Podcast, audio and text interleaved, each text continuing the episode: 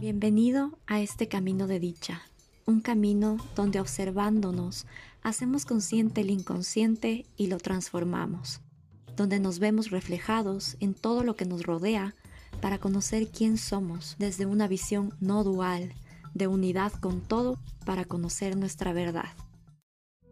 No vemos el mundo como es, vemos el mundo como somos nosotros. Soy María Belén Miño, más conocida como Cosima. Gracias por darte este espacio. ¿Por qué es importante saber lo que el estrés le está haciendo a nuestro cuerpo y a nuestra mente?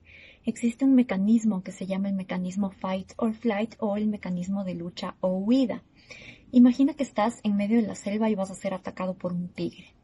Esta respuesta de fight or flight se activa para que tú puedas responder y tu cuerpo se prepara químicamente para que tú puedas responder a esta situación de emergencia. Entonces, en esta situación es una adaptación de nuestro cuerpo. Es adaptativo el hecho de que nos preparemos para luchar, huir o congelarnos, que son los tres modos que tenemos cuando entramos en esta situación de estrés.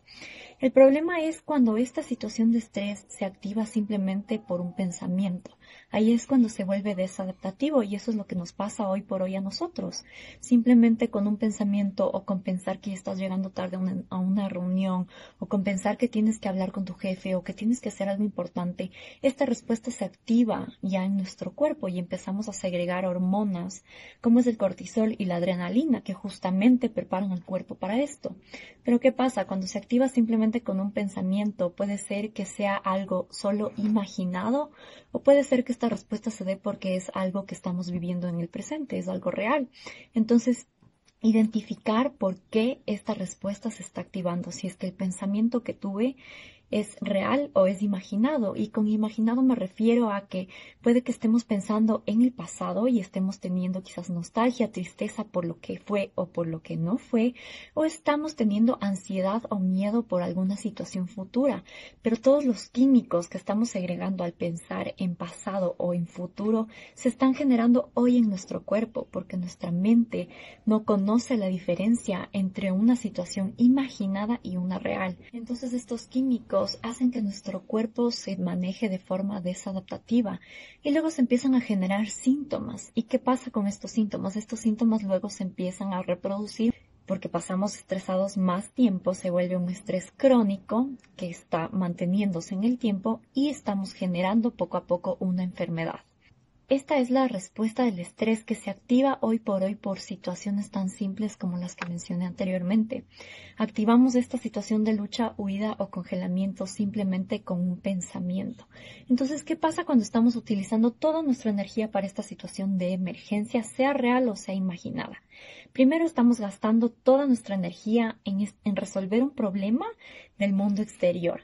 Segundo, nos queda muy poca energía para nuestro mundo interior y para nuestro sistema inmunológico, nuestro poder de regeneración y sanación que tiene nuestro cuerpo innato. Tercero, nos enfermamos y esto es la parte más grave, que en realidad un pensamiento sí puede generar enfermedades. Entonces, por eso es importante ser conscientes de qué pensamientos estamos teniendo en nuestro día a día y si esto ya se está volviendo inconsciente. Y la sobreproducción de las hormonas del estrés nos lleva a generar emociones bajas, que quiere decir emociones de tristeza, ansiedad, miedo, ira. Y estos sentimientos generan más de lo mismo. Entonces esto se vuelve como un ciclo interminable. Y cuando este estrés se vuelve crónico, se da una respuesta o lo que se llama una retroalimentación negativa, que quiere decir que nuestro cuerpo se empieza a volver adicto, crea una adicción a estas hormonas como el cortisol y la adrenalina. Y necesita, tiene la necesidad de generar estos químicos para reforzar nuestra identidad. Es cuando estamos atrapados en este ciclo y ahí es cuando se generan las enfermedades. Lo que nos ayuda a salir de este estrés crónico es identificar si es que realmente el estrés que estamos sintiendo hoy está siendo causado por algo del futuro o por algo pasado. Entonces, el vivir en el presente y el vivir en el hoy, en lo que estoy sintiendo hoy por hoy, es clave para que este estrés no se dispare por cosas tan simples, ¿no?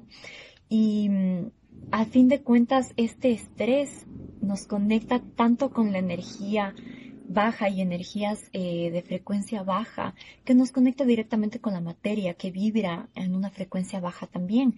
Entonces ahí es cuando se puede decir que nos volvemos materialistas, empezamos a querer llenar ese vacío que sentimos en nuestro interior con cosas del exterior, comprando cosas, llenándonos de cosas exteriores que creemos que temporalmente nos hacen felices, pero luego otra vez volvemos a sentir ese vacío. Entonces estamos como la serpiente que se muerde la cola, todo el tiempo intentando llenar un vacío. El vivir con estas hormonas del estrés son las que nos llevan a tener este estado desadaptativo. Aquí el cuestionamiento es pensar y autoindagarnos qué pensamientos estamos teniendo durante nuestro día a día. ¿Nuestro estrés está volviendo inconsciente? ¿Realmente todas las situaciones que nos están sucediendo son negativas? La respuesta es no, sino que estamos llevados por las hormonas del estrés que nos conectan directamente con el miedo, con la ansiedad, con la tristeza. Lo que cambia aquí la fórmula es hacernos conscientes. Simplemente es un trabajo de la mente. No hay una fórmula mágica que pueda hacer que tú salgas de ahí en un día. Es un tema de entrenamiento y repetición mental. A través de la repetición, a través del repaso, a través de entrenar nuestra capacidad de flexibilidad y adaptarnos a las circunstancias de la vida son los que bajan esta respuesta del estrés y podemos vivir de una forma más sana en homeostasis.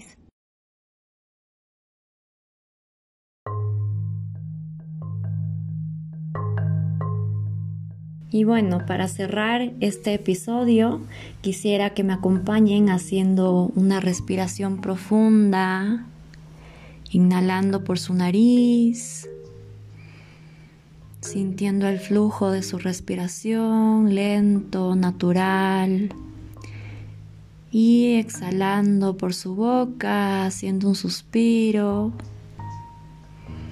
y liberándose de cualquier tensión para integrar toda esta información en nuestro ser y en nuestra vida.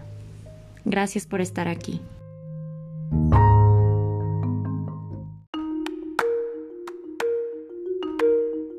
Gracias por darte este espacio, te espero nuevamente en los siguientes episodios y puedes encontrarme en redes sociales, en Instagram como Cosima, dos rayas bajas C y en Facebook como Cosima Consciousness.